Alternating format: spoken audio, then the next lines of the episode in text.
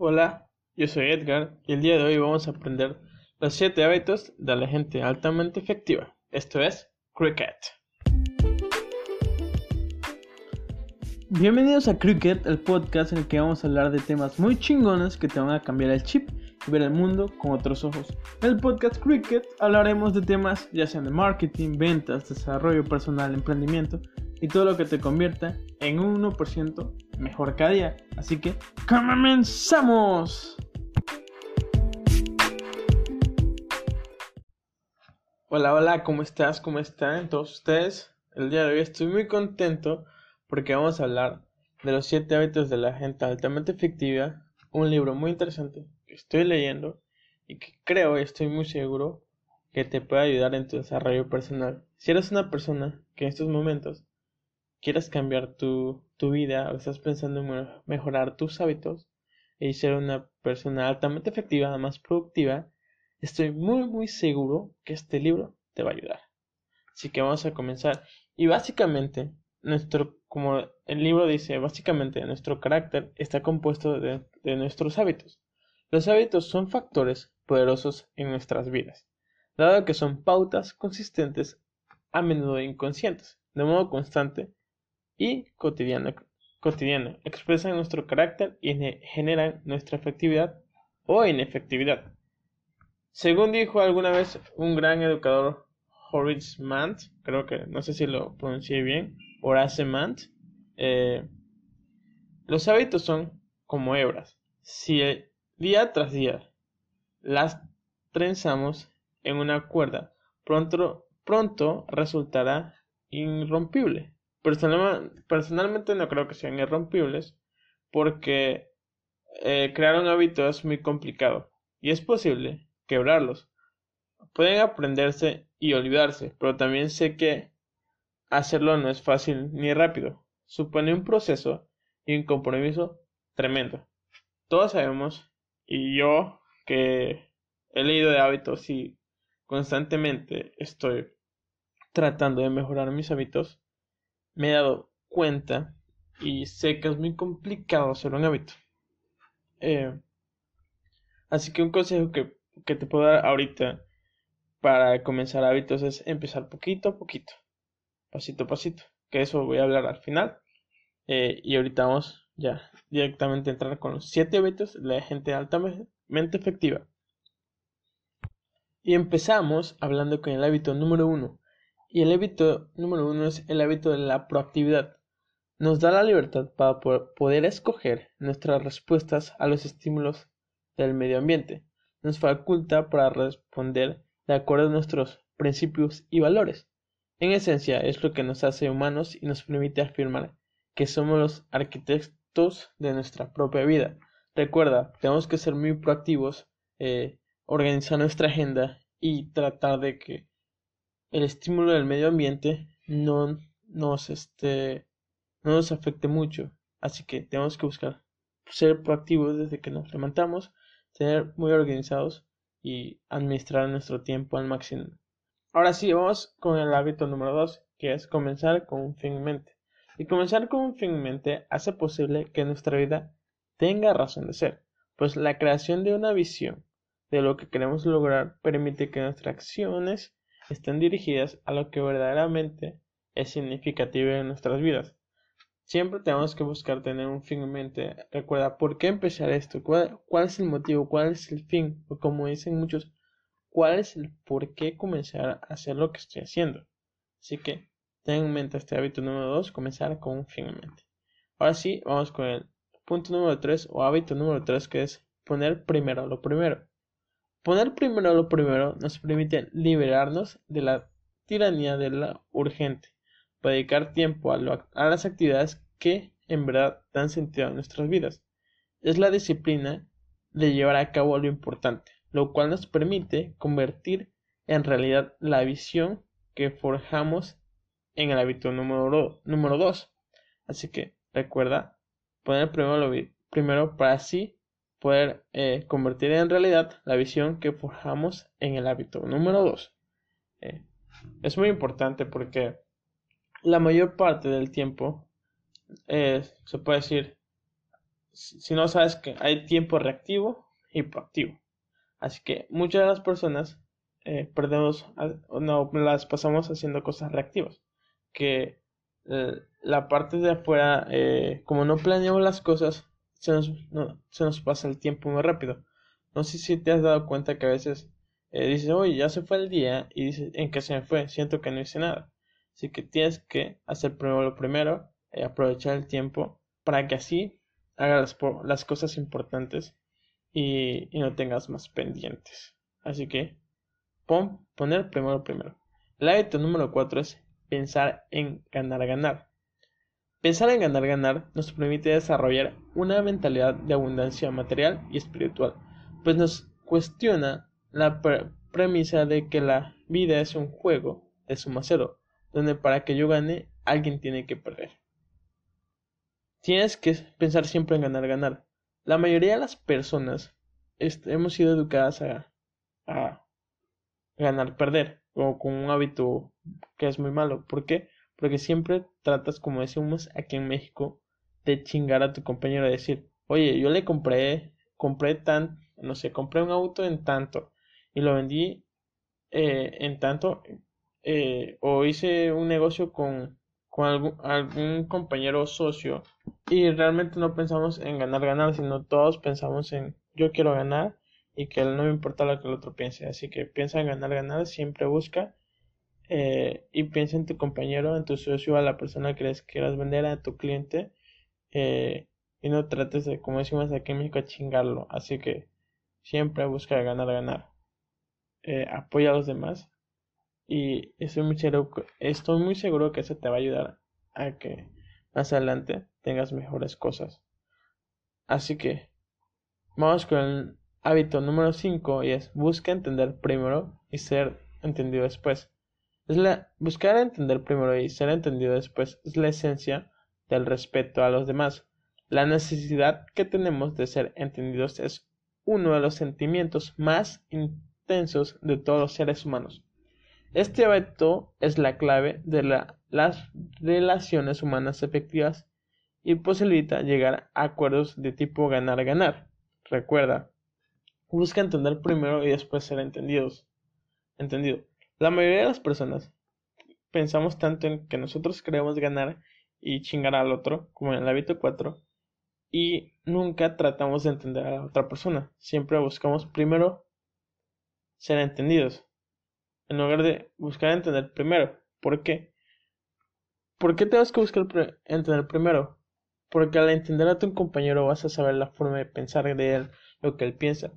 Y después, tú de, después de que lo entiendes, le explicas tu punto de vista para que él entienda cuál es tu forma de pensar, cuál es tu idea, y así ambos pueden llegar a una solución y ambos ganen, ganen. Y ahí es donde entra el hábito 4, es de pensar, ganar, ganar. Ahora sí, vamos a ir al hábito 6, que es sinergia. Y sinergia o sinergizar, que es el hábito 6, sinergizar es el resultado de cultivar el hábito, el resultado de cultivar la habilidad y la actitud de valorar la diversidad. La síntesis de, ideas divergentes produce ideas mejores y superiores a las ideas individuales el logro de trabajo en equipo y la innovación son el resultado de este hábito. Sinergiza, trata de buscar, no trates de hacerlo todo solo, trata de lograr trabajar en equipo, eh, buscar a otras personas. Como dicen por ahí, dos mentes piensan mejor que una. Así que trata de crear equipos, eh, trabajar en equipo y así. Siempre tener un buen equipo. Ahora sí, vamos con el hábito número 7 y es afila la sierra. Y afila la sierra es usar la capacidad que tenemos para renovarnos física y mentalmente y espiritualmente.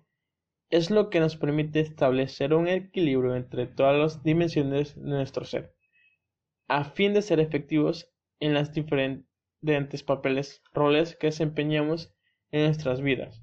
Afila la sierra. Y para este hábito número 7 te traigo una breve historia. Ah, hay dos personas que están aserrando un árbol con dos motosierras. y hay, hay uno que llegó y se puso a afilarlas, a, a cerrar el árbol, ¿no? Eh, empezó a cerrarlo, pero el, el otro, la persona número dos, no llegó directo a cerrar el árbol, sino empezó, agarró su sierra y empezó a afilar su sierra. Y estaba afilando su sierra, afilando, afilando, afilando. ¿Qué pasó? Quizás tardó cuatro horas afilando la sierra, pero al momento que empezó a talar el árbol, lo hizo con más facilidad. Sin embargo, la persona que llegó directamente y no afiló su sierra, tardó mucho más en talarlo, en talar el árbol. ¿Qué pasa? Así nos pasa comúnmente a muchos de, nosotros que queremos empezar una empresa, un emprendimiento, queremos ir al gimnasio, queremos hacer muchas cosas, pero no trabajamos en nuestro ser interior, en, nosotros mismos. Y afilar la sierra, este hábito, eh, nos planta que tenemos que trabajar en nuestra forma física, mental y espiritualmente. Porque nuestro cuerpo es prácticamente nuestro vehículo, nuestra mente y espiritualmente también. Tenemos que trabajar en nosotros primero para así poder eh, hacer las cosas de una mejor, de una mejor forma. Recuerda, trabaja en ti primero, afila la sierra, afila tus cosas, afila tus habilidades para que así posteriormente en lo que quieras hacer lo hagas de la mejor manera. Si quieres emprender, estudia emprendimiento, si quieres ser músico, en práctica cantar eh, y todo es así sucesivamente. ¿Ok? Recuerda que no todo se hace de buenas a primeras. Así que, realmente los siete hábitos no son un conjunto de partes independientes o fórmulas fragmentadas en armonía con las leyes naturales del crecimiento. Proporcionan un enfoque gradual, secuencial y altamente integrado del desarrollo de la efectividad personal e interpersonal. Nos mueven paulativamente sobre un continuo de madurez, desde la dependencia hacia la independencia y hasta la interdependencia. Todos empezamos nuestra vida como seres totalmente dependientes de otros. Sin sus cuidados solo viviríamos unas horas o a la suma unos pocos días. Después, gradualmente, nos volvemos cada vez más independientes física, mental, emocional y económicamente, hasta que por fin podemos hacernos cargo de nuestras personas. Cuando seguimos creciendo y madurando, tomamos cada vez más conciencia de que toda la naturaleza es interdependiente, de que existe un sistema ecológico que lo gobierna a ella y también a la sociedad. Además, descubrimos que los más altos logros de nuestra naturaleza tienen que ver con las, relaciones con los otros, que la vida humana también es interdependiente. Las personas dependientes necesitan de los otros para conseguir lo que quieren. Las personas independientes consiguen lo que quieren gracias a su propio esfuerzo.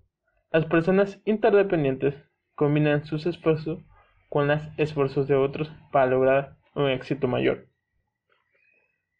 Los hábitos 1, 2 y 3 tienen que ver con el autodominio.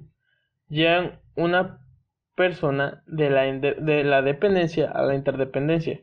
Son las victorias privadas, la esencia del desarrollo del carácter. Las victorias privadas preceden a las victorias públicas. No se puede invertir en este proceso, así como no se puede recoger una cosecha antes de, de las siembras. Ese es de dentro hacia afuera. Así que, cuando uno se vuelve verdaderamente independiente, posee ya una base para la interdependencia efectiva, posee un carácter de base a partir del cual se puede obrar con más efectividad sobre las factores públicas, más orientadas hacia la personalidad, el trabajo en equipo, la cooperación y la comunicación, de los hábitos 4, 5 y 6. El hábito 7 es el hábito de la renovación. Una renovación regular y equilibrada de las cuatro dimensiones básicas de la vida. Abarca y encarga todos los hábitos. El hábito 7 y el que crea la espiral de desarrollo ascendente que nos conduce a nuevos niveles de comprensión y a vivir cada uno de los hábitos en un plano cada vez más elevado. Así que esto, estos han sido los siete hábitos de la gente altamente efectiva. Eh, un breve, te podría este resumen eh, en sí. Espero te haya gustado. Y si te suenan algo interesante estos siete hábitos, puedes ir a comprar el libro, eh, búscalo en internet, googlealo y estarán los 7 hábitos de la gente altamente efectiva. Y te quiero dejar una tarea para que si realmente estás eh, interesado en mejorar tus hábitos es uno ir a mi episodio pasado en el cual hablo de cuatro puntos para encontrar tu pasión, cuatro tips, porque ahí eh, te hablo de cómo encontrar tu pasión. Me gustaría que vayas allá, eh, lo escuches y empieces a hacer esa, ese hábito. Eh, es, a escribir eso. número dos, empieza tu proceso y el, la tarea que te voy a dejar, ya que haya sido el episodio pasado y hayas escrito los puntos que, que están ahí, empieza con el hábito 7 que es afilar la sierra. Empieza a invertir en ti, empieza a estudiar lo que quieras hacer y después ve llevando cada, cada uno de los 7 hábitos de la gente altamente efectiva poco a poco. Eh, y, y el tips que te voy a dar es que no trates de empezar a hacer los 7 hábitos de la noche a la mañana. Recuerda que todo es un proceso y como dice el resumen del libro, como dice el libro, no se puede cosechar antes de sembrar. Primero tienes que sembrar para después cosechar. Y todo es un proceso. Siembra primero y ve poco a poco eh, metiendo cada hábito. Y el último tip que te voy a dar es que vayas poco a poco metiendo estos hábitos a tu vida. Eh, empiece con uno, por ejemplo, el que más te recomiendo es que empieces con el de fila a la sierra, empieces a hacer ti y de ahí sucesivamente ve introduciendo más hábitos. Cada, no sé, por ejemplo, cada mes ve metiendo más hábitos y, y así sucesivamente. Por ejemplo, si tienes la meta de levantarte a las 5 de la mañana y actualmente te levantas a las 12 del día, no, no pongas tu alarma al siguiente día de levantarte a las 5 de la mañana, sino al siguiente día ponle, te levantas a las 12, ponlo a las 12.10 a, a las 11 a las 11.50, perdón. Y de ahí al siguiente día ponlo a las 11.40 y así sucesivamente hasta que va a llegar el momento en que vas a poder poner tu despertador a las 5 de la mañana. Así es con estos hábitos y con todo con todas las demás cosas. Ve poco a poco eh, introduciendo buenos hábitos a tu vida. Así, constante, sé constante. Así que nada, por esto es todo por hoy. Espero que te hayan gustado los 7 hábitos y Recuerda que hoy es un gran día para aprender.